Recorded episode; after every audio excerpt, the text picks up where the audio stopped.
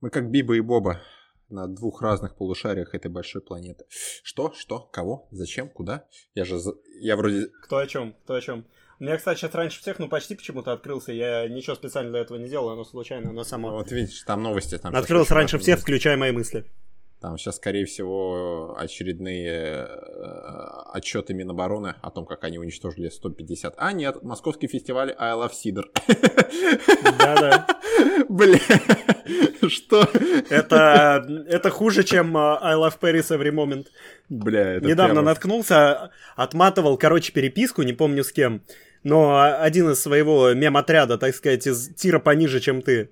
Мем-отряд. Потому что я пытался найти давнишний мем, прям 21 года, и как бы учитывая наш с тобой мемооборот, я думаю, что вот этот вот мемооборот, он гораздо более умеренный, а к Ну да, последнему да. времени вообще совершенно иссякший. Ну, короче, я искал, я думал, что я туда точно скинул, в конечном итоге нич- ничего не нашел. Но я нашел там этот видос, где Подосенков... э, Ну, это из, из того времени, где Вайду и Кам и вот эти вот мемы. Да-да-да-да-да-да. Там был мем, где Панасенков вот это I love Paris и просто там I love Penny с капсом, и он растягивается так Панасенков Да, в процессе да, да, под да, да. проигрыш из этой песни. Офигенный мем. Я вот дам тебе вот до- прям уважаю. Отдам должное, протянул сейчас как надо. Как будто бы сам Спасибо. это пел. Как будто маэстро. Да, но стараюсь, стараюсь. Но это... Ну или это Wi-Fi. Вот. Вот видишь, вот мы с тобой на разных полушариях. Вот ты искал мем с Панасенковым, где он поет классическую э, песню А у тебя лоботомия. А у меня... Не, ну, если можно Не, я знаю, кон- что лоботомия это не полушарие, так на всякий случай. Если, Да. если концерт заточки можно называть как лоботомию, то да. Ну, как концерт. Как концерт. То есть я вообще в этом плане выдал, наверное, просто самое гейское, что можно. Я пришел на фестиваль на полтора часа и ушел ради одной группы. То есть, ну, буквально. Я еще пришел пораньше, и я пожалел об этом, потому что перед заточкой, ну, вообще как-то не зашел чувак. Я не хочу говорить, что он хреновый певец, просто это не мой жанр. Ну, то есть, у него были песни с названием «Кислород», «Ц- «Целуйся правильно», Бля, вот ты сказал кислород, С, я, я просто вспоминаю вот это вот H, водород, О, кислород, С, целуйся правильно, я Да, да, да, да, да, да. Слушай, люблю Курбского.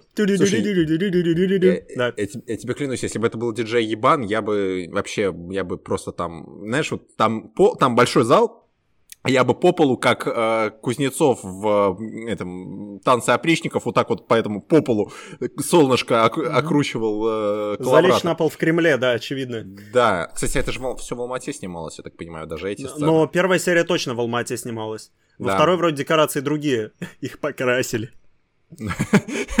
Они пленку просто покрасили.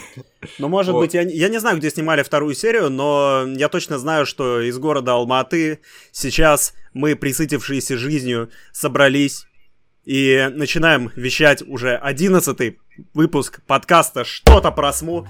Сегодня в нашей алматинской студии, как всегда, достопочтенный Кирилл и не менее достопочтенный Павел. Всем предельный привет. Сегодня максимально советский выпуск, но он не будет э, цензурироваться партией, просто мы сегодня обсуждаем хорошее советское кино. Такое было, и такого больше не будет. Да, у нас, э, у нас просто немножко особый выпуск. Да, у нас немножко особый выпуск, э, потому что мы присытились нашей популярностью, мы достаточно нахайпожорились. И теперь, да, собравшись с мыслями, мы решили, что, в общем-то, пора вас просвещать в годноту. Сами просветились в годноту, поняли, что стоит просвещать, потом посмотрели, что выходит, поняли, что все, что выходит, это вообще низкопробное для плебеев. Форсаж. Не для нашего великого подкаста. Кстати, подписывайтесь на наш Patreon. Ссылка в описании к какому-нибудь другому видео мы еще не придумали. Вот. Э, нас Кормите Patreon нас нашими щедрыми донатами, чтобы мы купили себе еще два дома в Баку и еще один дом в Артеме, который в текущих условиях правильнее, наверное, называть Бахм. Как мы уже об этом говорили, да, очень важно поддерживать постоянство. И вот сейчас, присытившись, став жирными котами от мира подкаста ведения, Ну, типа. мы записываем финал сезона и рассказываем вам наконец-то про что-то годное. Да. Вот. Сегодня у нас великолепный, восхитительный Василий Шульгин в фильме «Перед судом истории» и Да. великолепный, восхитительный тандем Черкасова, Кузнецова и сидящего сзади на камере дрочащим Эйзенштейном. Это тандем, Осуждаю. я напоминаю, три человека, но это тандем, который называется Иван Грозный. Вот так вот. Вот, да, сегодня будем говорить. Сегодня будет очень мало цвета в нашем подкасте. Если вы вдруг решите пойти э, смотреть эти фильмы сразу после нашего подкаста, а вы захотите это сделать, то будьте готовы к тому, что вы почувствуете себя дальтоником, потому что вы не различите там ничего, кроме оттенков серого. Как бы это... Кстати, про с- перед судом истории охуенный сейчас переход был бы. Просто волшебный. Э, Но пока нет. Пока просто поговорим о том, что да, действительно, фильмы. Один вышел в 44-м, второй в 46-м, третий в 65-м, что ли. Ну, короче, к 65-му ближе. 65-й, да. 64-й. Да, мы чисто технически обсуждаем сегодня три энтри, потому что Иван Грозный это кино двухсерийное, если кто не знал. Ну, я думаю, об поэтому- Иване Грозном отдельно поговорим. Наверное, начнем с пред перед судом истории, потому что... Да, да. Итак, настало время вам предстать э, перед оттенками серой морали, где, несмотря на всю серость, подозрительно много красного и белого. Да, Вот. но вы этого не увидите. Итак, фильм про магазин Бристоль. Или Бристоль. Ладно, Кра- переходим к обсуждению. Что это вообще за кино? Это абсолютно уникальный жанр для мирового, я бы даже сказал, кино, просто потому что кино в масштабах истории не настолько, не настолько долго живущее изобретение человечества. Но суть в том, что там соблюден очень интересный баланс между постановой и документал очкой. Был такой прекрасный человек, родился в конце 19 века, ну так, не совсем в конце, но его, в общем-то, застал, как Василий Шульгин. Монархист, антисемит, осуждаем, осуждаем, Ну, кстати, погоди. костей, которые мы Кстати, тоже погоди. осуждаем. Я вот сегодня открыл Википедию, степень подготовки уровень Я. И на самом деле он, он антисемит, но такой, знаешь, он наполовину антисемит. В принципе, Но он в- э, впитал это все с молоком отчима. да, То ну, есть тут бы- можно понять, это больше отцовские чувства, но, ну, я, я имею в виду как сыновние, как э, пасыночные чувства, которые так или иначе повлияли на его мировоззрение, но в целом он гораздо более умеренный человек, чем его родители. Ну и Да, отчим, да. соответственно. Да. То есть э, такой товарищ из э, образованной семьи, если не ошибаюсь, из Киева. Да, И, из Киева. ну да, из э, Киева и окрестностей, я бы так сказал. Который прославился тем, что, в общем-то, сначала противодействовал революции, потом прошел на правах, так сказать, монархиста в Государственную Думу, еще до 17 года, соответственно, ну, естественно, не в нынешнюю. Вот, где выступал именно защитником монархических идей. Но при этом, э, понимая, что ситуация тяжелая, в 17 году он первый раз стоял на стороне революционеров, а второй раз, когда был октябрь, он э, стоял на стороне Белой армии, одним из основателей которых стал. Если не ошибаюсь, его удостоверение было под номером 50, что, в общем-то, учитывая численность Белой армии, более чем существенно. Да. Вот, Давай, наверное, я сейчас перехвачу. перехватывай. Фильм, да, перед судом истории. Если вот говорить с точки зрения именно как киноязыка, это скорее такой исторический киноподкаст. Это такой разведопрос, который вышел из-под контроля, если угодно. То есть... Если у вас есть YouTube Premium, вырубайте экран, идите куда-нибудь и слушайте, это офигенный experience. Да, дело в том, что, насколько я понимаю, это кино задумывалось. Вообще у Шульгина безумно интересная история. Его- он, разумеется, участвовал в гражданской войне как сторонник Белой армии. Ну как он участвовал? Я не знаю, воевал он конкретно. Он участвовал, он... э, не, он воевал, как бы, он э, участвовал в подавлении восстания 905 года и был одним из, как бы, идеологов Белой армии. После чего он э, бежал, естественно, эмигрировал вместе с основными массами, осел в Югославии, там пережил нацистскую оккупацию, где тактично отмолчался, после чего пришли советские войска, сказали, ох, ебать Шульгин. Но самое важное то, что этот Шульгин, он не просто так, он еще как бы от монархистов принимал отречение Николая II что Вот. стало одним из краеугольных камней повествования. Вот, его забрали в Советский Союз, погоняли 12 лет по лагерям, после чего дали ему однушку, где он спокойно доживал свой век до начала 60-х годов. То есть идея сама в кино, и, по-моему, сам режиссер об этом говорил, это была, по сути, агитка в пользу советской власти, чтобы даже сторонник белого движения, самый закоренелый и закостенелый сторонник белого движения, сказал, что Советский Союз был прав, что советская власть — это благо. И вообще изначально сценарий, я так понимаю, должен был подвести именно к этому. Но он Однако... по итогу с точки зрения сценария он подошел, но как он к этому подошел, выглядело максимально надуманно. Короче, это агитка, которая пошла не по плану. Уже Да, второй выпуск подряд мы обсуждаем агитки, мы подумали, что ну чё, Сису это, видимо, недостаточно была агитка, поэтому мы снимаем сейчас Слушай, подкаст про агитку со стороны хрущевского оттепели, даже уже раннего Брежнева скорее, очень раннего Брежнева, но снимался во время Хрущева, и агитку лютую сталинских времен. Так что, да. если вам не хватает агитации и пропаганды, ну, нас здесь не интересуют голые факты, нас интересуют причины и следствия. Правда всегда одна. Здравствуйте. Вот. вот. А, о чем бишь кино? По сути, кино собой представляет диалог гипотетического советского историка, насколько я знаю, это не советский историк там играет. Это советский актер, который при этом еще был сотрудником спецслужб. Вот, вдвойне. Диалог условного советского историка, в скобочках ГБшника, с непосредственно, господи, какого, Шульгин, как Да, самим Василием Шульгиным. Василием Шульгиным. То есть э, надо было показать, что завоевания Советского Союза были не зря, что это было лучше, чем было тогда, соответственно. И поэтому они пригнали главного оставшегося на территории Советского Союза члена Белого движения, такого достаточно титулованного, который еще и в уникальной позиции в истории находился в плане отречения Николая II, и решили утереть ему нос. Но дед оказался не промах, и получилось то, что получилось. Мне очень интересно, как это кино снималось, потому что, ну, вообще вот даже с самого начала, с момента... А кино, а, по сути, затрагивает несколько промежутков как раз-таки э, падения Российской империи и становления советской власти. И если начинать его смотреть сначала, то вообще большой вопрос, как это проскакивало через цензуру. То есть, э, по-хорошему, первые, вот, наверное, минут 10, 15, 20, это прямо ностальгия по ушедшей, ну, по сути, вот этому вот э, государственному образованию уже как бы постимперии и первым дням республики. Потому что там описывается конкретно то, как заседал Шульгин в Думе, и то, как он приезжал к Николаю II подписывать отречение. И что самое интересное, Николая II в данном э, э, рассказе никоим образом не пытаются вот именно демонизировать, как это, казалось бы, должна делать советская агитка. То есть Шульгин говорит, да, то, что, по-моему, я вот не уверен, кто это точно говорит, Шульгин или историк, что да, Николай II не подходил на роль царя, объективно, вот. Но там нету такого именно явно пролетарского... Боже мой. Сейчас я вот так сделаю. Этого Всё. куража, что вот э, давайте, какой он был говно, какой он был говно, а вот еще Николай II был говном. Да, я да, бы так то... сказал. И как следствие, по сути, ведь само кино, которое как кино ни о чем, но как подкаст интересно, э, показывает именно вот интересный диалог двух эпох, у которого очень надуманный вывод, но благо содержание отбивает надуманный вывод, вывод по полной программе. Вот. То есть, что? по большому счету, да, по большому счету, во-первых, мы настолько зажрались, что вместо обзора новинок э, киноигра, музыка строя мы обсуждаем другие подкасты, мы подтягиваем молодую поросль.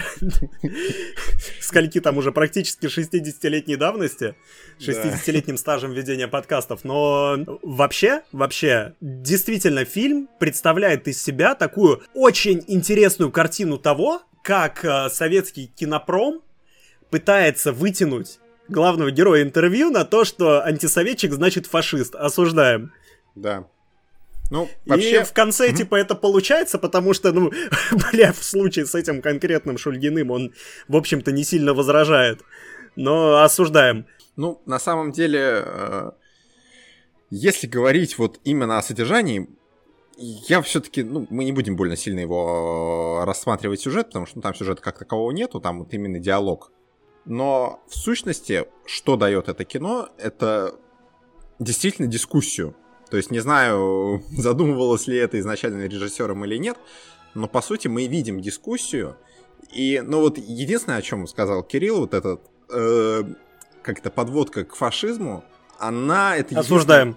Да, осуждаем, если что. Это единственное слабое место фильма с точки зрения вот именно дискуссии. Потому что, ну, вот тут я вкратце сам всем скажу, что в контексте фильма Шульгин говорит то, что он никогда в своей э, политической деятельности не вдохновлялся Гитлером, осуждаю Гитлера. Не Шульгина за то, что он не вдохновлялся Гитлером. Осуждаю. Павла Осу... за то, о чем вы могли подумать Инси... Инси... назад. Получилась инсинуация нехорошая, да. То, что он не вдохновлялся Гитлером, а вдохновлялся Муссолини и Франко. Муссолини, не Франко. А, на что советский историк говорит, мол, ну Муссолини же воевал с Гитлером на пару против Советского Союза, а значит ваш довод говно вонючее. И проблема в том, что сам как бы политический вопрос, осуждаю этот политический вопрос, но вот различие фашистского режима Муссолини и национал-социалистического режима, сами знаете кого, как будто бы я уже не говорил его фамилию, не поднимается. Это как бы валидная тема, потому что это, ну, вернее, это принимаемое решение и валидная идея в эту тему не лезть. но как бы в данном случае Советский Союз просто советская сторона соскакивает на то, что, ну, блин, фашизм, он и в Африке фашизм, он обыкновенный, э, нефильтрованный, и сводит все как раз-таки к трагедии советского народа, которая тогда была еще очень сильна. Поэтому, как бы, это единственное слабое место, которое я нашел, потому что и с точки зрения освещения красного и белого террора, и с точки, освещения, и с точки зрения освещения событий февраля и октября, там, ну, нету такого прям, чтобы уж совсем шизы. Там... Но там на самом деле было очень много таких мыслей, которые сейчас могут показаться вполне себе, ну, уже даже исчерпанными mm-hmm. с точки зрения современных дебатеров диванных, которые обсуждают события революции и так далее. Но тогда, особенно в Советском Союзе, это было, ну, очень странно. То есть, э, когда говорили, что вот, неужели вы воевали бок о бок с такими палачами, как Деникин, как Врангель, которые утопили в крови Россию. На что он отвечает, ну, я же вам не говорю, что вы воевали бок о бок с такими палачами, как Буденный, как Фрунзе, которые утопили в крови другую часть России. Да, вот это, кстати, хороший момент, потому что отдельного внимания вот мне прям порадовало, ну как, порадовало, как будто я за Шульгина болею. Uh, ну, как это, стоит отметить, что, с одной стороны, вот есть как раз-таки это освещение красных и белых палачей, условно, Краснова и Капеля, с одной стороны, как раз-таки Фрунзе и Буденного, хотя не знаю, сколько Буденный палач, ну, допустим, а, с другой стороны, а, и при этом Шульгин ведь еще и подводит к тому, что и русская эмиграция не была однозначно провласовской. Он говорит про то, что там те, кто собрались у Власова вот на этом а, э, съезде э, Свободной России, я не знаю, как это говно называлось. Свободных народов пост России, очевидно, да. Вот, да, на этом... Uh, the Day After, чтобы более актуально было. На этом собрании коллаборационистов он говорит то, что, ну, там вообще, честно говоря, собирались э, нехорошие люди, и рассказывает про, блин, я извиняюсь, забыл, как звали эту женщину, которая как раз-таки участвовала во французском сопротивлении и была одной из его основательниц. И то, что как бы белая миграция не целиком вот была направлена на исключительно реставрацию, она все-таки понимала опасность фашизма и то, что как бы чуваки тут тоже не все так однозначно. То нельзя считать э, Великую Отечественную войну продолжением идейного конфликта гражданской в полной мере. Вот. И Почему это кино вот настолько интересно, почему мы его разбираем, это, конечно же, дата выхода. Все еще 1965 год. Кино пробыло в прокате три дня. Но, кстати, оно, его сняли с проката, но его не запретили. То есть интересная ситуация. Ну да, но понятно, что с учетом развития информационного общества тогда это в, в целом равнозначно. Единственное, ну, да, что за и... это бы никого не сажали, так скажем. Ну да, и, кстати, для режиссера это был последний фильм, но не потому, что его там как-то э, зарепрессировали, а просто он от старости умер.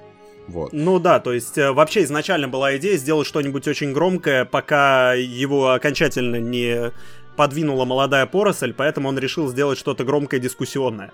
Кстати, забавно. Вот. Забавно, что и второй наш фильм, к которому мы рано или поздно перейдем, по сути же тоже является последней работой конкретного режиссера, но ну, да. тут, тут как бы немножечко величины разные. Все-таки режиссера перед судом истории в учебниках в ГИКа, наверное, не упоминают. Хотя, может быть. Хотя, может быть. Ну, не знаю, в общем, хотелось бы сказать, что, да, что в несколько раз интереснее будет э, смотреть именно перед судом истории одновременно или перед, или после, ну, короче, в паре с э, интервью Керенского канадскому радио 67 -го года, потому что там действительно примерно с той же стороны но можно посмотреть на события со стороны непосредственного человека, принимающего решение. Не просто принимающего отречение, а принимающее решение. Вот. И очень интересно именно наблюдать за тем, какая была речь у людей тогда, причем вот у первых лиц государства, по сути.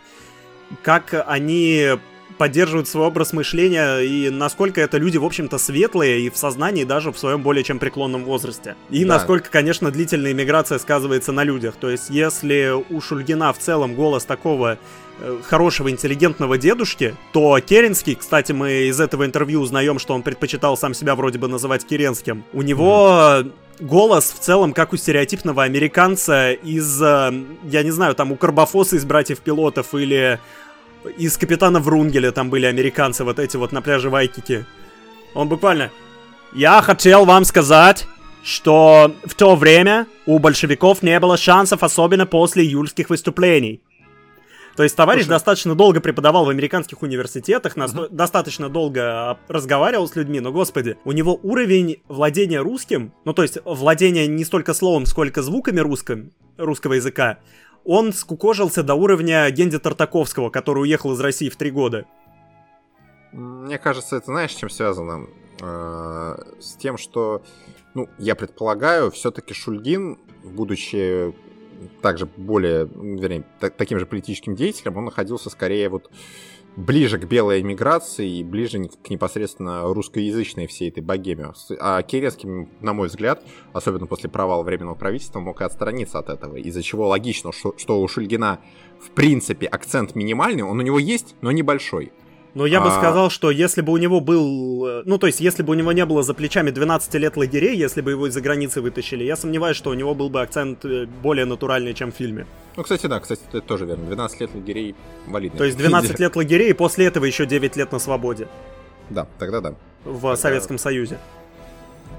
Тогда все логично, все разумно. Ну, то есть, ну... в целом, э, для тех, кому нужна именно дискуссия, это очень смелая дискуссия времен, когда в мейнстрим еще не залетало со скоростью падающего кирпича Новодворская, условно.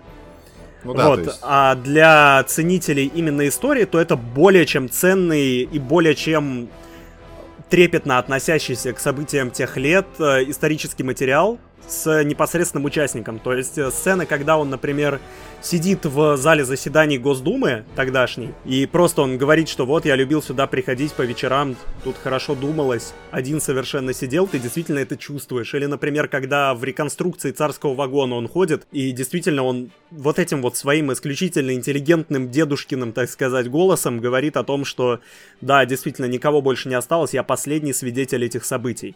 Безумно и как бы органично. ты понимаешь, насколько это важно, насколько большую роль это сыграло, и вот ты видишь живую реакцию человека спустя столько лет. Ну, то есть, на тот момент прошло как бы меньше времени, чем от смерти Шульгина до текущих событий. И через это можно очень много что проследить. Как историческое, так и, в общем-то, актуально можно посмотреть на роль эмиграции в таких событиях, которые вызывают, собственно, большие волны эмиграции. Ну, как, собственно, сейчас происходящее. Да, вот в контексте тоже очень хорошо работает. Вот, ну и, не знаю, очень органичное кино, и я действительно согласен, с тем, что это прямо исторический артефакт, который, может быть, не будет интересен киноведу в полной мере, ну, если только если человек увлекается конкретно советским кином, и ему интересны всякие стороны советского кино. А, но вот историку, особенно вот периода как раз-таки описанного с десятых по сороковые, по сути, годы, прям то, что нужно. Благо, она не такая э, картина долгая, то есть она сколько, полтора часа, по-моему, идет? Ну да, она идет ровно там 90 минут, что ли, и главное, что до конца, конечно, он, он наигранный по большей части, но последняя Абсолютно. сцена тоже очень мощная, где он встречает человека, собственно, чье восстание он подавлял в 905-м. Петров, по-моему, фамилия, Михаил Петров. Да вроде бы да, ну или Зайцев. Зайцев. Или Ворошилов. Ну, короче, уже не суть важно, но я имею в виду, что он встречает именно такого очередняру, который был на стороне восставших в 905 году, как бы на победившей стороне, но особой известности не сыскал. И он действительно вот такое вот чисто символическое, махровое, соцреалистичное, советское примирение двух сторон, где Шульгин говорит нужную фразу а «то, что сделала советская власть, не только полезно, но и необходимо», вот, и на этом занавес. Но выглядит это действительно очень мощно. То есть, когда ты осознаешь, сколько всего великого находится за спиной у того же Шульгина, и он встречает вот, э, как в этих мемах про Жожу, где «Oh, you are approaching me». И они так идут друг навстречу другу. Ну да, то есть... Вот, когда он встречает примерно такой же груз, но с другой стороны, но как бы это не было плохо снято, оно все равно мощно. То есть энергия чувствуется. Нет, Угасшая, есть... но энергия. Не-не, вот из-за того, что как бы дискуссия жива, так или иначе в том или ином виде. За счет этого, по сути, и рождается вот эта магия э, вот последней сцены, потому что ну, ты выслушал обе стороны, тебе не казалось, что там ту или иную сторону задушили, как это должно было быть по-хорошему в агитке. И это ценно, и это вот прям реально круто. А кого вот задушили? Прямо капитально. Я не буду это перекрывать, хороший переход. Вот. Э, Мне крыть нечем.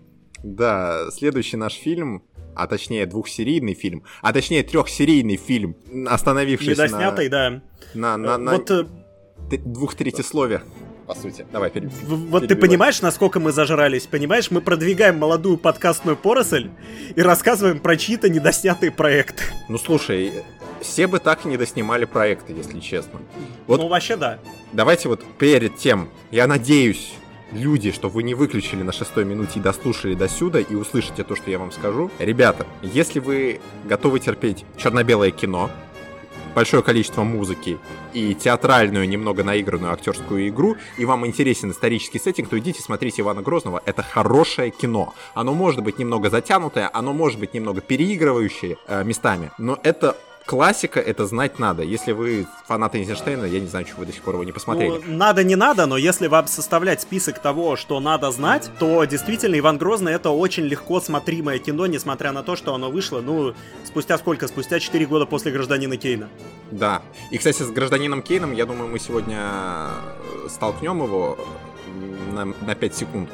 Потому что, в принципе, эти фильмы с друг дружкой немного играют. Кто не знает, «Гражданин Кейн» — это картина 1941 года от великого режиссера Орсона Уэллса, который рассказывает про жизнь американского гражданина, который становится супербогатым Кейном. и супербезумным. Да, его зовут Кейн. И супербезумным. Вот, и оно, по сути, заложило основы современного голливудского кино. Проблема в том, что если смотреть Ивана Грозного, то он, в принципе, от э, конкретно работы Уэллса не отстает, а местами ее делает. Но что это такое? Иван Грозный. Это трехсерийная изначально, но снято только две серии. Драма про Ивана Васильевича Грозного, четвертого Рюриковича. Который а... профессию еще не меняет, но в той же самой одежде будет ее менять 20 годами позже. И точно, точно так. даже. Которая была снята, если не ошибаюсь, с 41 по 44 год, а это говорит о многом. А, Сергеем Эйзенштейном, которого вы знаете по броненосцу Потемкину и Александру Невскому. Да, а... это тоже говорит о многом. И это тоже говорит о многом и которая, по сути, повествует о правлении Ивана Грозного, о его душевных терзаниях, и не только об этом, как оказалось, для круга уважаемых лиц. Э, по сути, кино делится на две крупных части. Первая повествует условно о раннем царстве Ивана Грозного, его первом, так сказать, надломе, а вторая полностью повествует о репрессиях, опричнении и всему соответствующему гоидейству, так сказать. Вот. Да-да. Что, что, Вообще хотелось бы сказать, что если вам действительно, ну, тяжело посмотреть это как фильм, потому что там достаточно много статичных кадров, ну, в силу, естественно, технологий, много ЧБ, достаточно дешевые декорации, ну, понятно, военные годы. Иди, иди-ка ты нахуй. В смысле дешевые? Но, но, но, если, ну, то есть для того времени это реально очень дорогие, очень дорого-богатые декорации, но в целом вот. они могут кому-то показаться в текущих реалиях эскетичными. Но, во-первых, это снималось ни хера не в каких-то исторических дворцах, а в Алма-Ате. Во-вторых, это снималось в военные годы. И в-третьих, если вам тяжело это воспринимать как кино, воспринимайте это как телеспектакль. Да. Вот реально, телеспектакль это просто на платину, даже если бы его сегодня снимали. Так это фильм на золото. Если вы смотрели недавно зачем-то последний фильм э, Итана Коэна, который про Макбета с Дензелом Вашингтоном, то вот это то же самое, только наше, советское. Ну, то есть, по сути, да, это очень очень театральная постановка, но справедливости ради, визуальный ряд в Иване Грозном, ну, все-таки сильнее, чем в любом телеспектакле. То есть... Да, он невероятно силен, но он силен не с точки зрения денег, а именно с точки зрения умения. Подхода, да. То есть, То есть... Э, мы обсуждали, в общем-то, весь первый сезон, да, это выпуск подведения итогов, ну, весь первый сезон мы обсуждали фильмы, в которых, ну, не в бюджете проблема. Да. Тут проблема, если только в бюджете, потому что реально снимает Мэтр, снимает круто. И несмотря на всю агиточность этого фильма, которая, в общем-то, ну, видимо, не дожали с агиточностью или где-то даже пережали, но не туда, но она реально создает сильнейший фильм, который дает месседж, который нужно, и дает его не стыдно. Во всяком случае, для 40-х годов. Касаемо агиточности, вот тут я бы, наверное, как Тут впору бы вступить в полемику, но я с тобой скорее согласен в этом плане, что она в большей степени агиточная, чем принято считать в современном либеральном обществе. Суть в чем? Сюжет Ивана Грозного э, повествует о, по сути, противостоянии Ивана Грозного с боярами. Даже, знаешь, это не история там именно с борьбы с внешними противниками, сколько борьбы со внутренними. Но нет, это, это история борьбы с внутренними, которые исключительно финансируются с Запада. Ну, нет. Потому что с соседями с Востока случилась маленькая победоносная в рамках фильма. Ну, это как бы не совсем это, ну, как бы, блин, тут сложно. На самом деле... Ну, в смысле, нужен боярский царь, чтобы он прогибался под ливонцев или под литовцев, или под Ганзейский союз. Ну это же То есть обязательно... Окей, окей. Чаще всего так получается, что просто бояре в этом фильме, они плохие не потому, что они эм, просто бояре, а потому что они именно что прогибаются под иностранные государства. И поэтому, особенно в первой серии, это четко прослеживается, когда просто туева хуча всяких иностранных послов, которые имеют как будто больше голоса, нежели сами по себе бояре. Ну, да, ну то есть... Не знаю, просто дело в том, что настолько здесь немного за два фильма, по идее это должно было раскрыться в третьем, западного непосредственно иноземного влияния, что, ну, как-то вот для меня эта линия не особо прослеживается. То есть бояре играют просто в свою игру, и как следствие... Да, Иван Грозный играет в ЧГК. А Иван Грозный играет в Brain Ring, где и показывает всем факи. В чем, я не знаю, ну, как бы, если описывать синопсис, я не знаю, нужно его описывать? Наверное, его нужно описать. Но Иван Грозный, первый, вла... первый полноправный, так сказать, владыка Объединенной России, который как бы уже и не совсем князь московский, а именно что царь всея Руси. И по прекрасному заказу нужно было показать, что если что, России нужна сильная рука, нужен понимающий вождь, власть которого обязательно идет от народа. И если он репрессирует, то значит это же зачем-то надо было. Значит, это кому-то нужно. Ну вот, да. Ну кому-то если... конкретному. То есть, значит, это нужно вождю. Если звезды зажигаются, значит, это кому-то, да, блядь. Все, все, молчу. Никакого замая у нас в подкасте. А, да, проблема в чем? По сути, вот это любопытно, что каждый из фильмов, по-хорошему, из каждой из двух частей, из каждой из двух сказов, по-хорошему делится вот именно аккуратно напополам. У него у каждого, по-моему, хронометраж по 100 минут плюс-минус. Ну так, э, час 40, час 20, я вот бы сказал. У первого точно час, э, час 40, потому что... Но вторая короче первый. Я замерял, да, вторая час 20, насколько я помню. И интересно, что, смотри, первый вот фильм, по сути, он начало его такое авантюрное, вот в духе э, Александра Невского. То есть мы смотрим за тем, как царь кидает кидает, рассказывает. Плотную, да. Да. Обсуж... Осуждаем. И обсуждаем. Объявляет политический план на ближайшее время, говорит там то, что Русь единая, неделимая, надо править э, мощной рукой, боярский произвол там облагать налогами и вообще быть крутыми. И после этого как раз-таки идет и покорение Казани, которое там очень смешно обыграно, тем, что как бы не вы первые начали, я вам сейчас покажу, откуда готовилось нападение. Но не суть.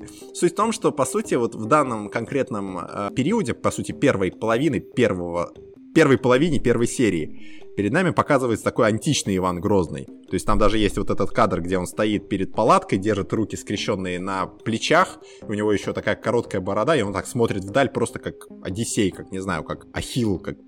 Я забыл всех античных героев как Александр Невский, античный герой, великий, известный. вот. Ну, тогда бы уже до Македонского выкрутил, ну ладно. Да, я про Македонского забыл просто. вот. А, потому что я его не снимал Сергей Эйзенштейн. Очевидно. Вот. С Черкасовым.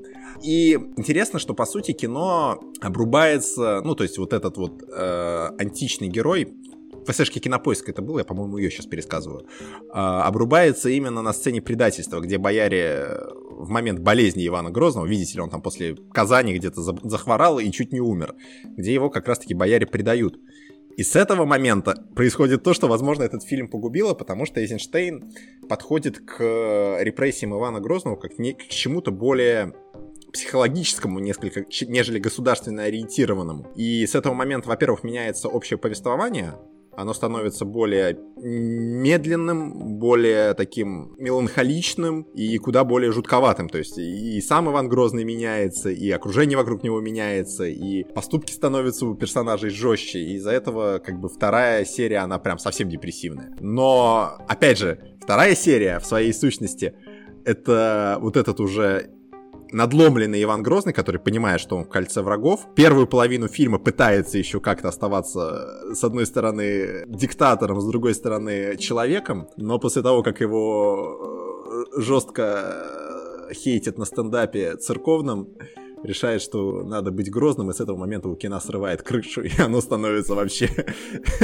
Э, проходя через маленькую фазу непотизма, кино начинает становиться трешаком. Да, причем вот интересно то, что если смотреть э, сценарий фильма, э, я его, я честно скажу, я его не полностью до конца прочитал, но, во-первых, как бы Иван Грозный действительно выглядит как хорошая агитка историческая в духе Ивана, ой, Ивана Грозного, Александра Невского, но то, как снята вторая половина второго сказа, и то... Свете. Да, и то, как Эйзенштейн ну, по сути, заходил на это все, то есть, по сути, и в первой части есть такие элементы. Это очень такая нетривиальная агитка, то есть она сохраняет в себе черты агитационного кино советского, но при этом она держит в себе вот этот второй план, который и затриггерил э, Политбюро. И очень было бы интересно посмотреть, что бы он сделал в третьей части. Насколько я понимаю, там вообще такая конкретно уже международная движуха намечалась, Ливонская война, которая, кстати, заканчивалась победой Ивана Грозного. Но, опять же, это было в ССшке Кинопоиска, как меняется последняя речь Ивана Грозного в конце второй части. Если вы смотрите, ну, между сценарием и непосредственно тем, что снято, очень интересно посмотреть, как бы работала третья глава. И действительно ли Эйзенштейн плакал по изнасилованной стране, или он все-таки снимал агитку, но перестарался. Потому что тут как раз-таки это не очень понятно. Но в целом, да, еще хотелось бы отметить про изнасилование и прочее, что в фильме просто огромное количество гомоэротизма. Причем без обнаженки, без всего. Это просто...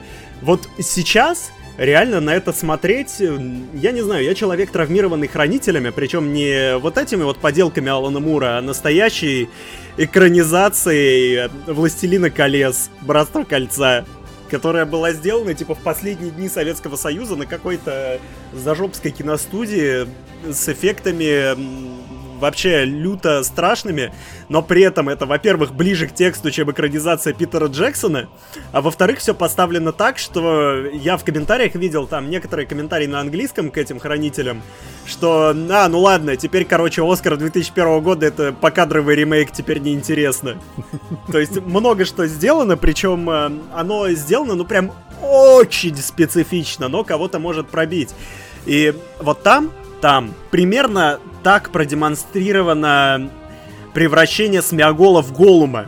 Как примерно все взаимодействия Малюты Скуратова с Иваном Грозным в фильме «Иван Грозный». Ну да, кстати, Вообще, я приведу более, возможно, близкий к поп-культуре пример. Действительно, местами в Иване Грозном, причем это взаимодействие не только Ивана Грозного с Малютой Скуратовым, это и с Басманды, Вань... Бас... да, э, просто я все это списывал на просто специфику театральной игры, то есть, ну, как бы Черкасов в этом плане прям вот он вот просто монстр театральной игры. За ним даже, если это выглядит немножко нелепо, он это вытягивает так, что тебе уже похер на то, что это выглядит нелепо, это выглядит круто.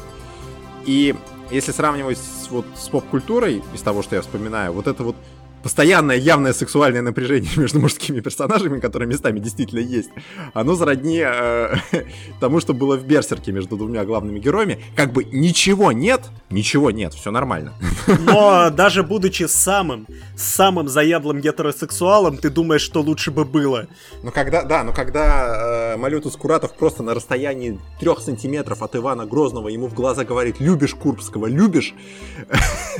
Это немножко э, как бы вызывает вопрос. Но опять же, справедливости ради, театральная школа, неважно, советская, не советская, не имеет значения.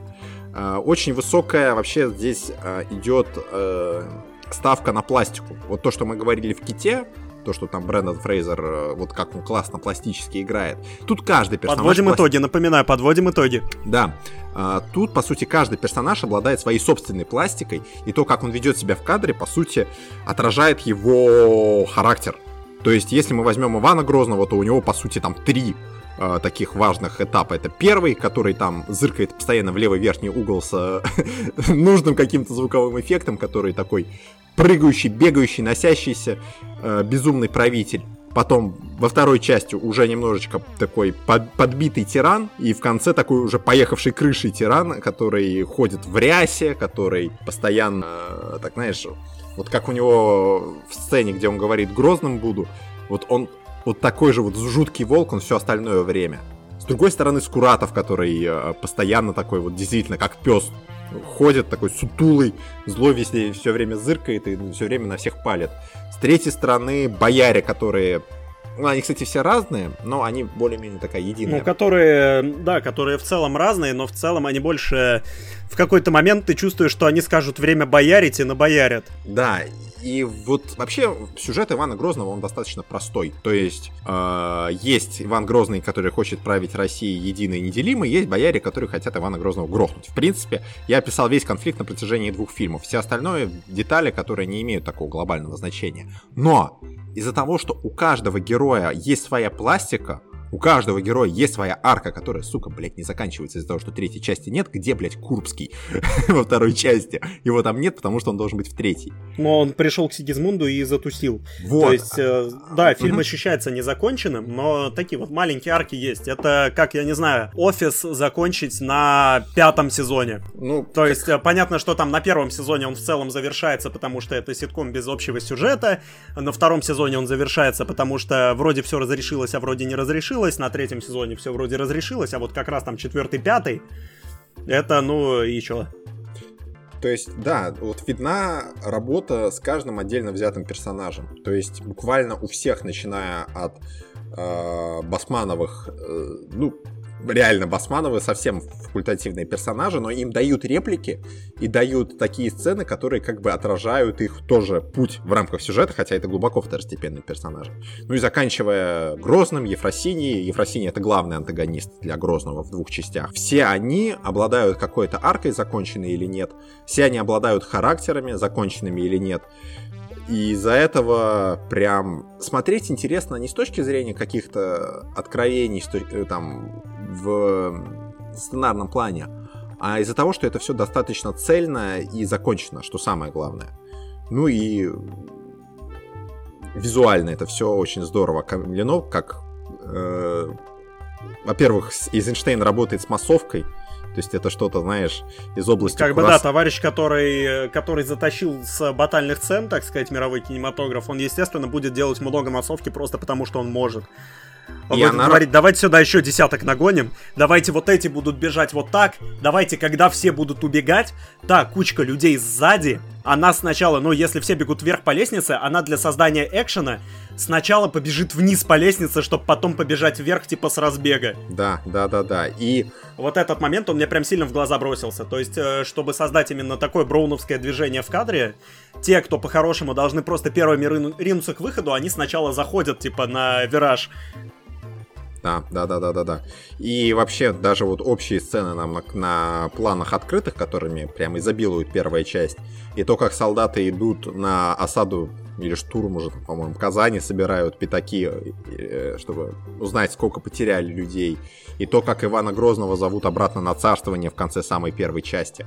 Вот во всем этом, ну знаешь, ну мы искушенные такими, нам уже, нас уже эпиком как бы не проймешь. Мы «Властелин колец» смотрели, а кто-то и «Хранителей» но тем не менее, вот то, как все еще в, ЧБ, в ЧБ, все еще с очень э, ограниченными ресурсами Эйзенштейн делает конфетку. И ты можешь как бы не любить динамику этого фильма, но кадры и то, как Эйзенштейн с ним работает, блин, ну это мое почтение. Это база. А знаешь, что еще да, база? плюс еще... Ну-ка. Это то, что Эйзенштейн все-таки нашел цветную пленку и сделал фильм в фильме, который, я думаю, ну, нужно отдельно обсудить. Ну, можно, можно его обсудить отдельно. Я бы сказал еще, что действительно фильм этот отличает от современных поделок, от более поздних телеспектаклей, то, что, во-первых, да, школа театральная, во-вторых, школа немого кинча. Да. То есть это школа, которая, ну, действительно, звук, он там второстепенную роль играет, но звук отыгран хорошо.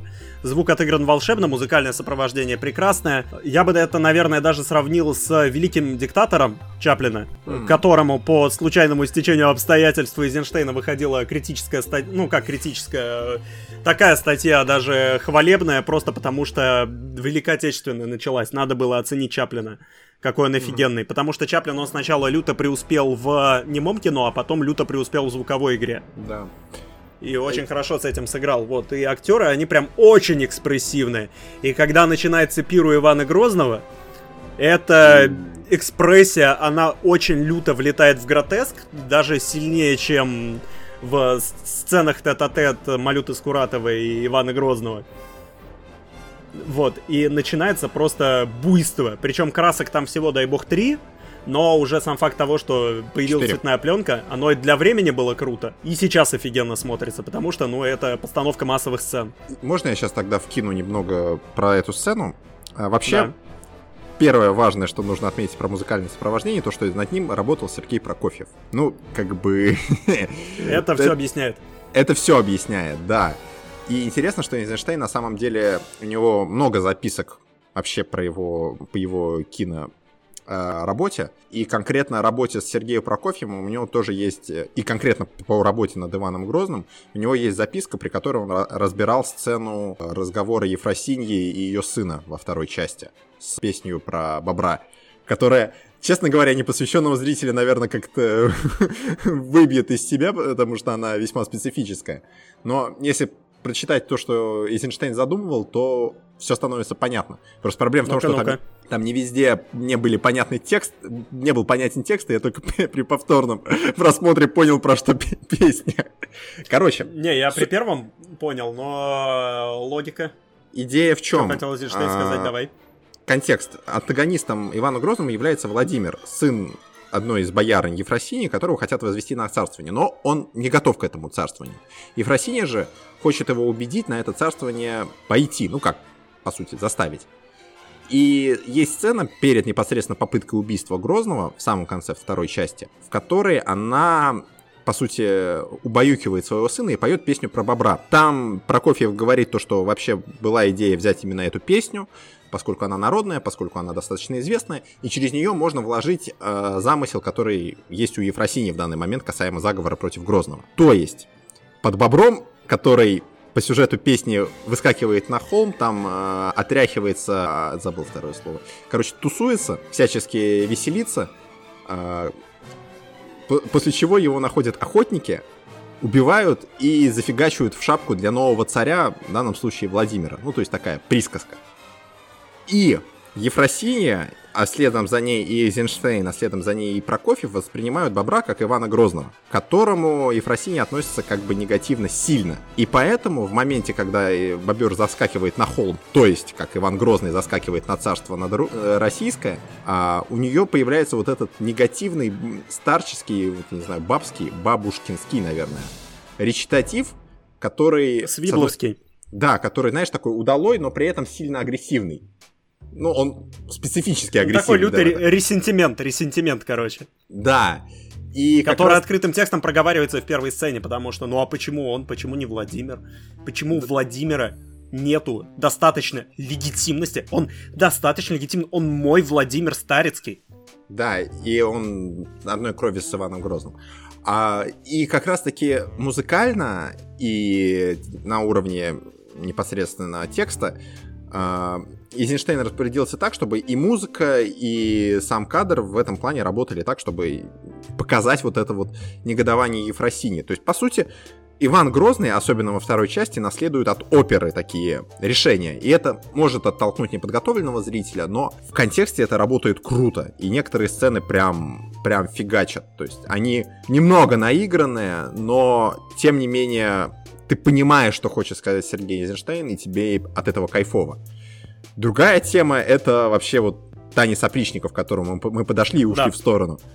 Этот э, прекрасный э, артефакт эпохи э, до Сорокинской, до Хлобыстинской эпохи Гойды. Да, Потому что, смотри, это была как бы за- записка про то, как Эйзенштейн работал со звуком. То, что он с Прокофьевым с начала до конца разрабатывал то, какие акценты будут в конкретном музыкальном произведении, в конкретном тексте. В контексте сцены с опричниками, офиген, вот здесь лучшая, по-моему, работа Прокофьева за весь фильм. Потому что, ну, блин, как звучит песня э, пляска, пляска опричников, это прям, это за душу берет, это прям вот сильное музыкальное произведение. И, и на уровне текста, и на уровне музыки. Но и причем этому... он хорошо еще чисто по Вильямсовски лей- э, лейтмотивы использует. В том смысле, что эта пляска опричников прекрасно ложится на тот момент, когда на Владимира надевают царские одежды. Да, да, да, да, да, да. Она так перехватывается, и ты просто уже чувствуешь вот это вот. И в контексте этой сцены очень часто используются, ну, говорят, и сам Эйзенштейн об этом писал, что он закладывал в цвета не задачу передать реалистичное восприятие картины, а символическое. И поэтому там доминируют глобально два цвета. Это красный, который символизирует заговор, которого было много в контексте этого фильма. Золотой символизирует разгул, шатание вот это вот как бы я не знаю, бешенство с жиру, можно так сказать.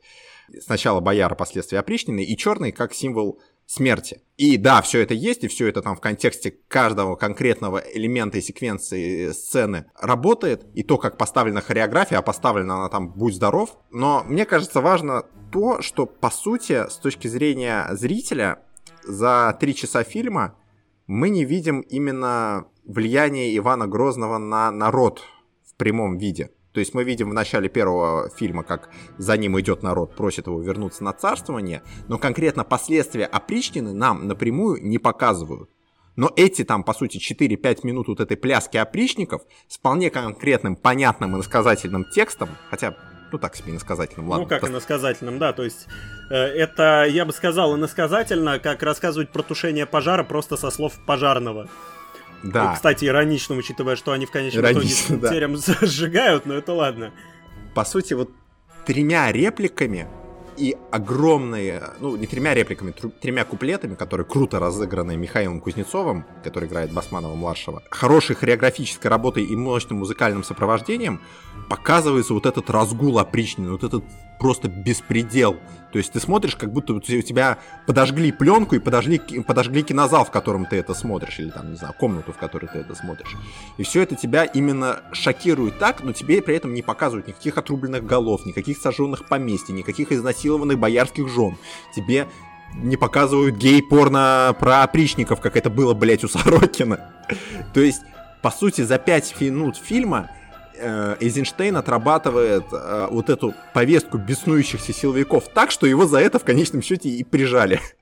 По-хорошему. Вот.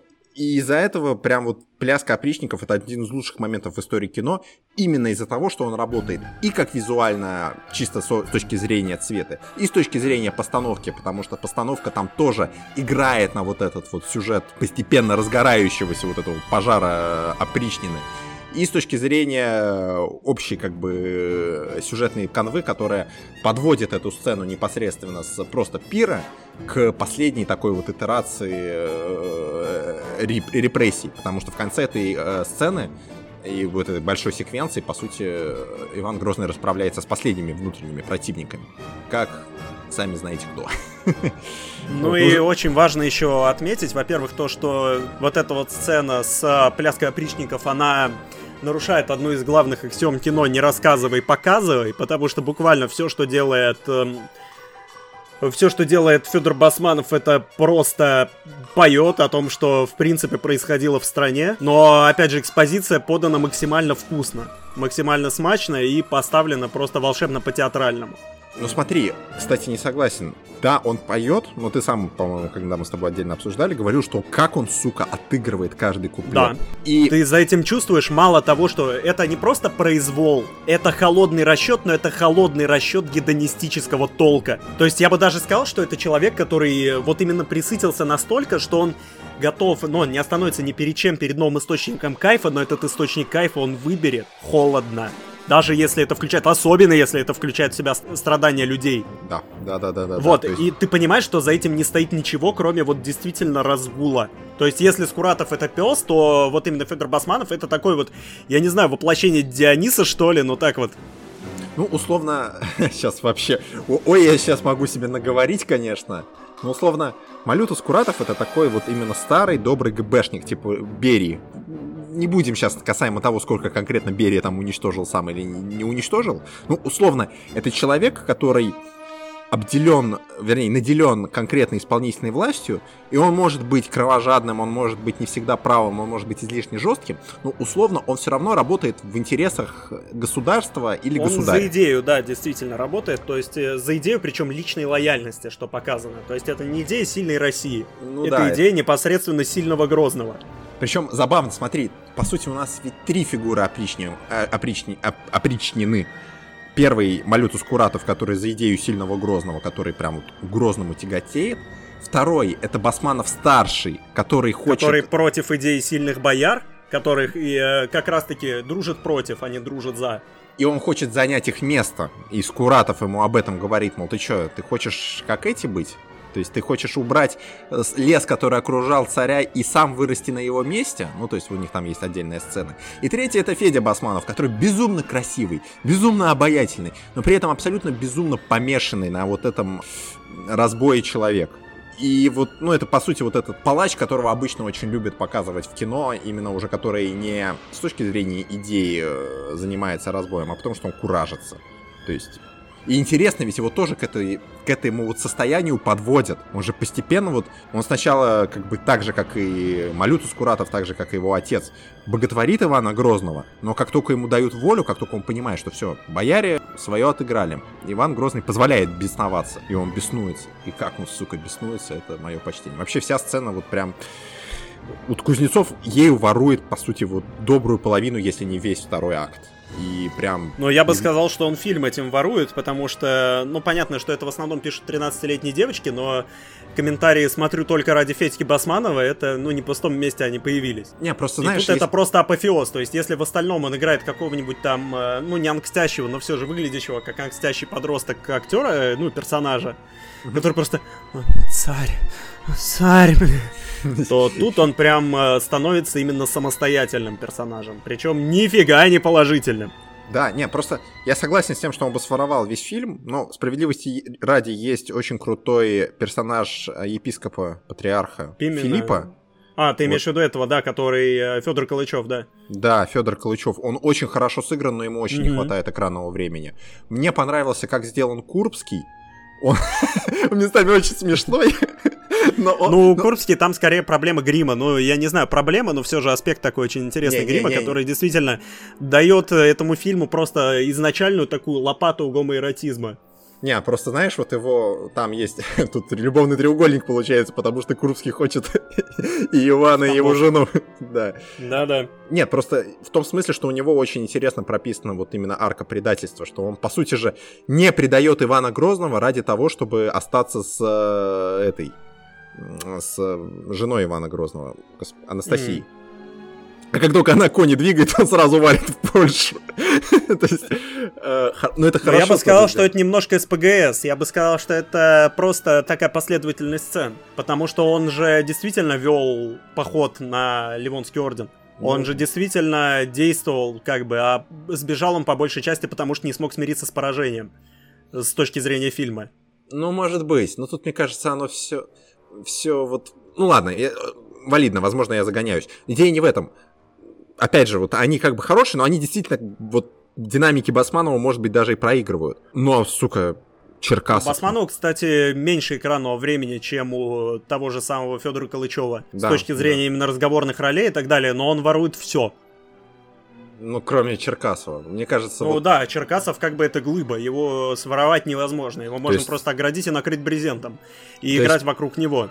Да, это по сути вот стержень, который держит всю картину, и когда там говорят то, что Николай э, не выходил из роли, даже когда говорили снято, это вообще вот даже нету сомнений в этом, потому что он очень органичен.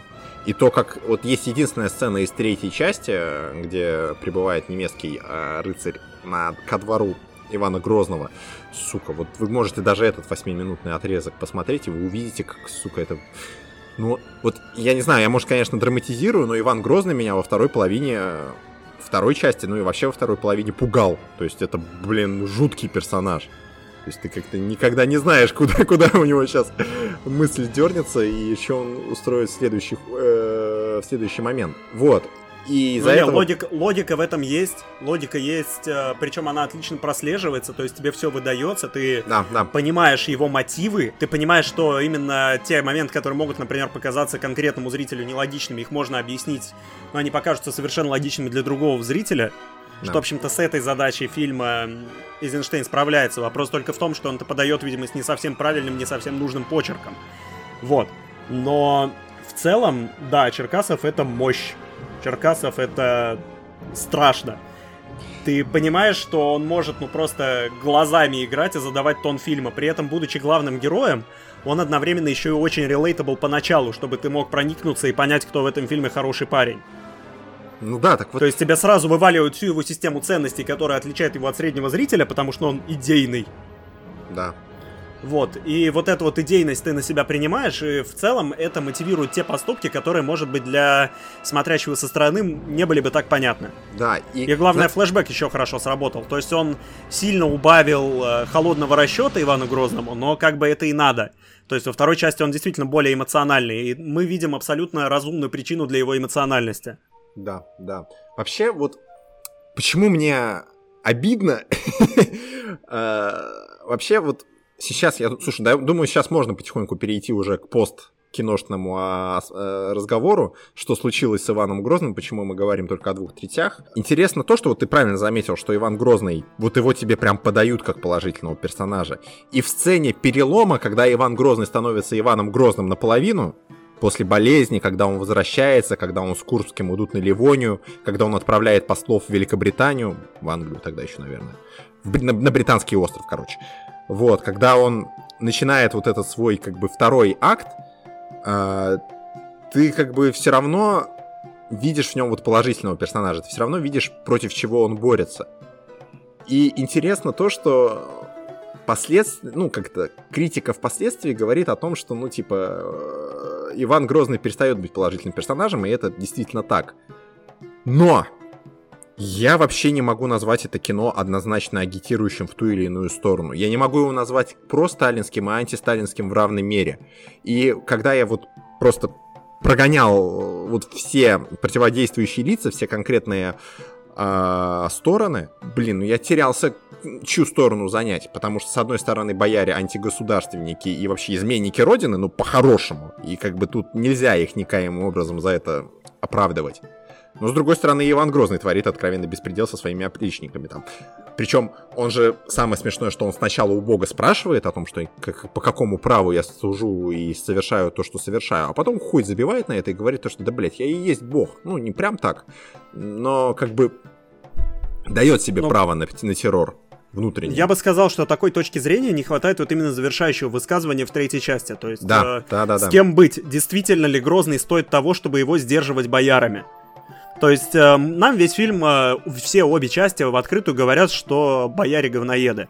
Потому что они действительно, они продажные, они козни строят, они непонятно что делают. И в целом, даже если мы смотрим на какие-то праведные аспекты, как, например, то, что они переломили Федора Калычева, который Филипп, мы видим то, что они идут с каких-то вот именно низменных побуждений. Ну и, конечно, параллель того, что э, в первую очередь эм, Малюта Скуратов убивает троих бояр по велению Ивана Грозного, заставляет меня проводить параллели с Джокером. Почему? Я просто подумал, ну, в смысле, там же тоже как бы такое грехопадение началось с убийства троих парней с Уолл-стрит. Вот оно, вот оно. То есть э, я с этого подумал, что вот действительно заявление о себе миру, оно тоже произошло с э, с тройного убийства, с трипл килла, да, и если смотреть через призму Джокера, это тоже прикольно. Как бы проблема фильма в том, что он отлично, идеально рассказывает маленькие истории, но большая не завершена. Да, да, да. И да, это да. грустно, и не совсем понятно, за кого воевать, потому что в целом понятно, что Сталин увидел очень много параллелей, в частности, очень важный аспект возвращения земель. И этот аспект, я думаю, он был актуален в 16 веке, он был актуален в 20 веке, и актуален он, угадайте, когда. Да, да, то есть насколько это типа оправдано, не оправдано, но наиболее оправданно я бы сказал, что это было у Ивана Грозного, потому что у России, ну действительно, как он говорил, что истоки наших рек у нас, а места, где они в море, впадают не у нас. Это что такое? ему отвечают, хе-хе, ну спустя фильм ему говорят, хе-хе, а где, а как это вообще, а нельзя, нельзя, вернуть-то это, о, это ж тяжело, это же обидит наших западных партнеров, ну так или иначе. Просто еще важно помнить, да, осложнит переговорный фон. Э, просто важно еще помнить, что до Великой Отечественной войны было еще ряд вторжений Советского Союза в страны так называемого несостоявшегося тогда, но вполне состоявшегося сейчас санитарного кордона, которые по большому счету были направлены на то, чтобы вернуть э, наиболее сочные куски в Советский Союз обратно, так сказать, в родную гавань. То есть тут это было по очень свежим следам. То, что сейчас плюс-минус замалчивается на уроках истории, потому что, ну, надо всех побыстрее подвести Гитлеру, осуждаем. Осуждаем. Но надо помнить, что действительно было очень много вторжений, очень много вводов войск, очень много помощи голодающему народу Финляндии, напоминаем, мы подводим итоги, которые привели к тому, к чему привели, привели к тому, что сейчас политики очень сильно чешут эту историческую травму, как они ее называют, привели к тому, что коктейль Молотова называется коктейль Молотова, и к тому, что у румын есть прекрасная поговорка про бешеную собаку, которую мы приводили к прошлому выпуске я не буду достаточно извиняться перед ней, идите послушайте. Да, то есть понятно, что фильм, по сути, по своей вот является, ну, не оправд... ну, по сути, я не знаю, оправданием, созданием контекста для тех событий, которые были тогда. Но, как оказалось, это Эйзенштейну не сильно помогло. Как я уже сказал, и Кирилл, наверное, тоже это сказал, и все мы это уже сказали, то, что кино обрывается на второй трети, Третья часть была недоснята. Она существует в рамках сценария, который вы можете найти в сочинениях Эйзенштейна, выпущенных позднее, и в одной-двух сценах, которые были досняты. Там вот как раз-таки приезд немецкого рыцаря и еще, по-моему, какая-то. А, в чем проблема? Что случилось? Свернули все по понятным причинам из-за решения политического руководства. И любопытно то, что до нас дошел документ разговора Эйзенштейна, Черкасова с Ждановым, Молотовым и Сталиным. Единственное, что я сейчас упомяну, на всякий случай, что, насколько я помню, этот э, документ датируется, его публикация датируется как раз-таки постсталинским периодом, вот, вот ранней оттепели, ранней Хрущева.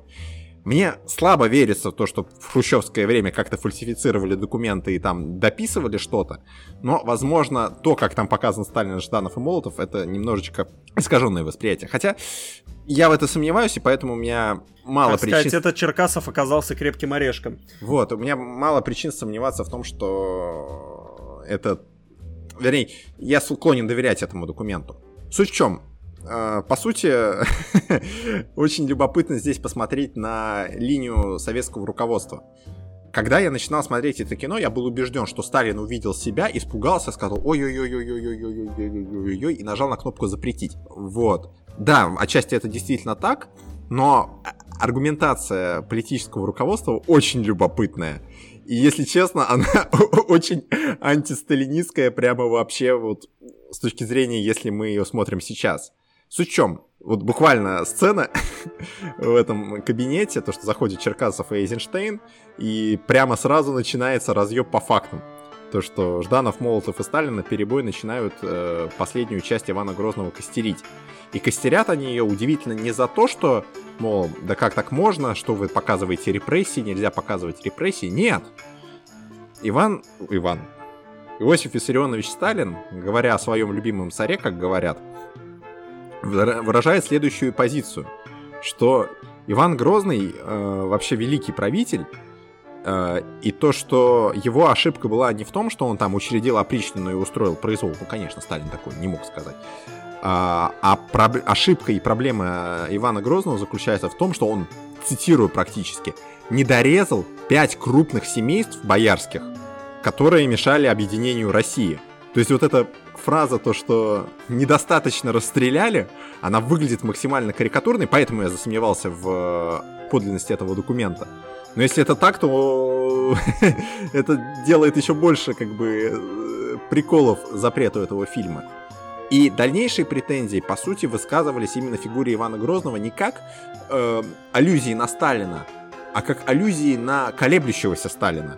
То есть э, Ивана Грозного сравнивают с Гамлетом. Говорят то, что то, что он репрессирует, он в этом не уверен, что он колеблется, что он не до конца считает эти репрессии правильными. На что говорят, репрессии можно и нужно показывать, но, пожалуйста, объясняйте, почему эти репрессии случились.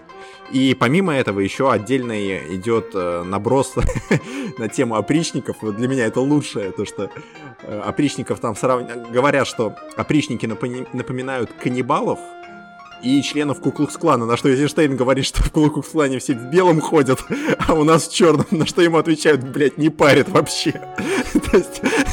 У нас фильм без цвета, в смысле они черные? В смысле он черно-белый, да? Не-не-не, ну это про пляску опричников, разумеется. Ну да, да. Но вот эта фраза, то, что... Но я, кстати, подумал, что это, это вряд ли непосредственно про пляску, потому что там была сцена, где они буквально в этих треугольных капюшонах заходят.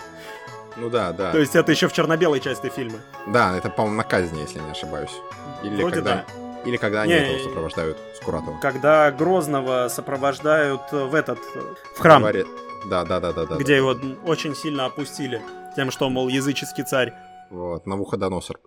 Да, Да-да. и вот и, ну, дальнейшее там вообще требовали переснять вторую часть полностью.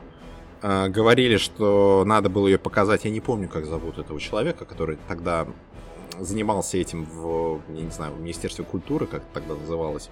Фамилию забыл, к сожалению. Ну, уже, уже, скорее всего, два года как в министерстве. Потому что в 46-м нарком, наркоматы, ну, народный комиссариат переквалифицировались в министерство.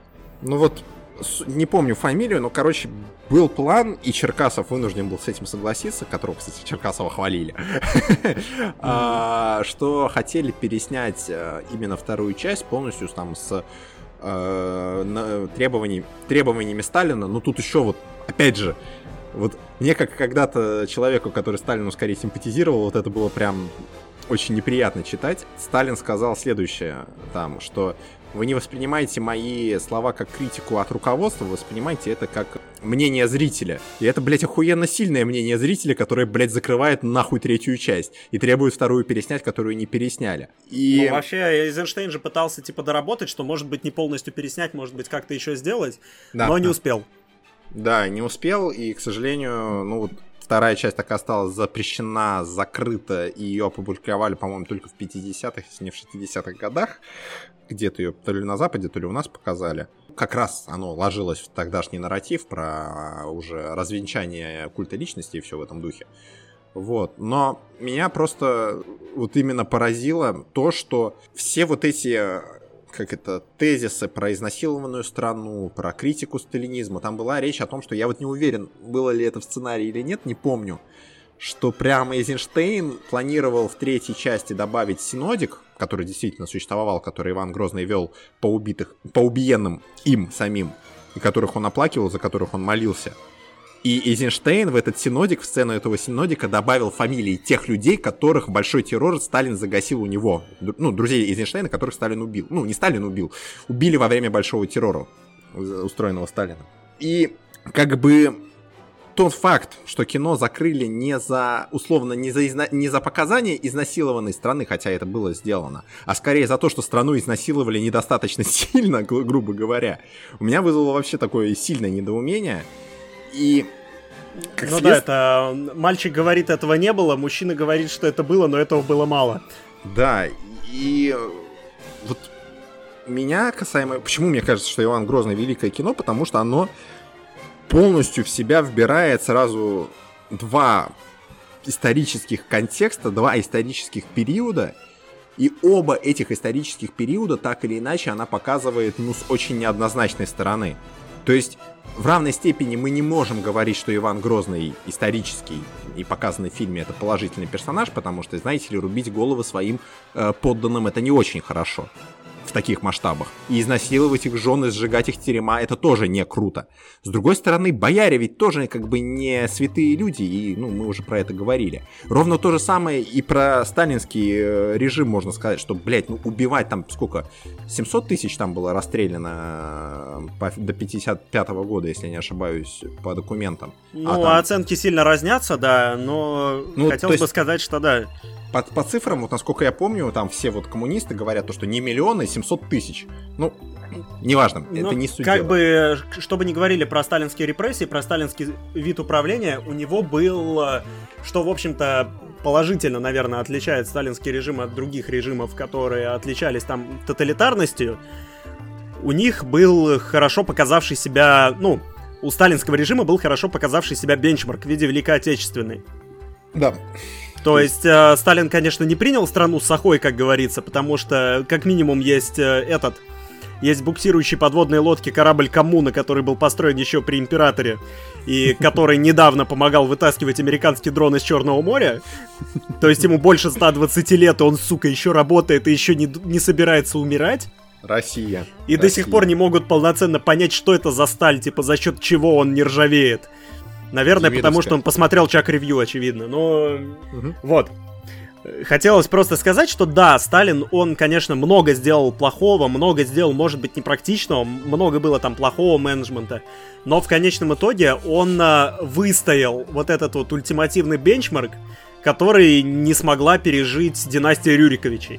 Да, да, вот я к этому и хотел тоже подвести, ну, ты правильно меня абсолютно закрыл, что да, мы можем... Э, мне нравится, как ты назвал политические репрессии Сталина менеджментом. Ну, по сути, так, так и я есть. не про это, я не про политические репрессии, я про голод, например.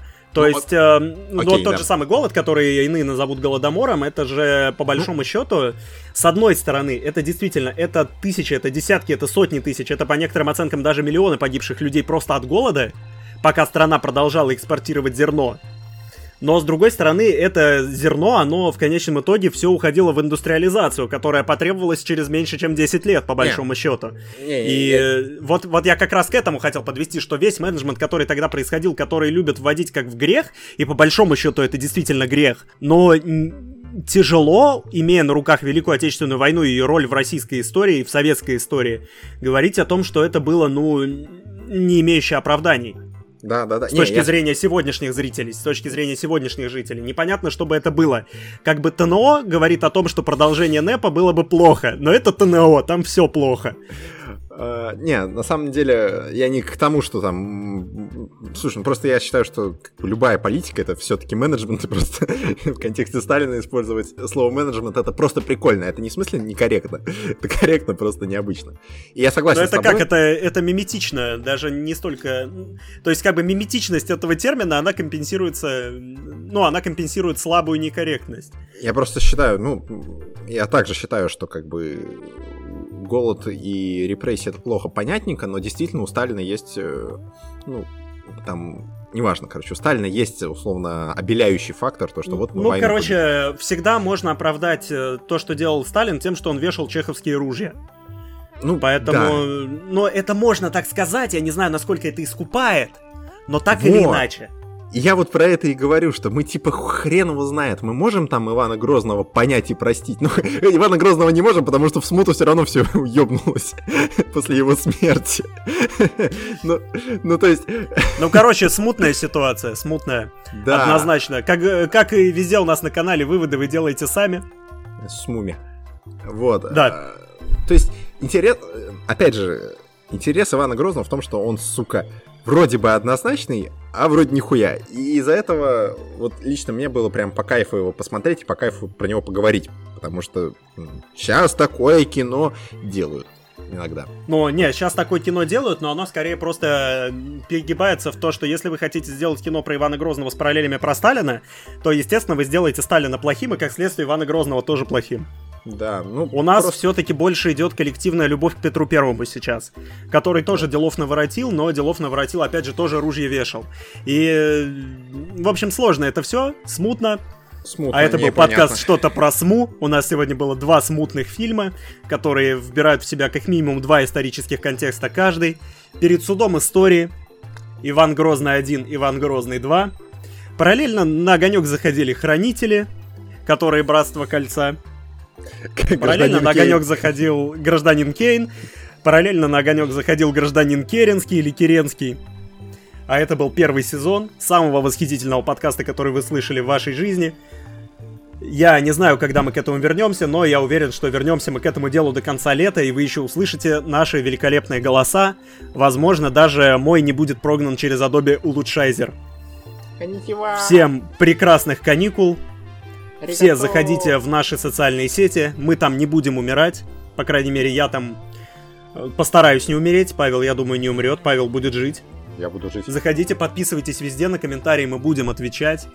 Обязательно. Даже если вы их не будете оставлять, мы будем сами комментировать и сами отвечать для создания реальности альтернативной и параллельной с текущим событиям, более стабильной, более, может быть, светлой, но по большому счету ее формируете вы, поэтому комментируйте, сволочи, пока мы за вами не пришли.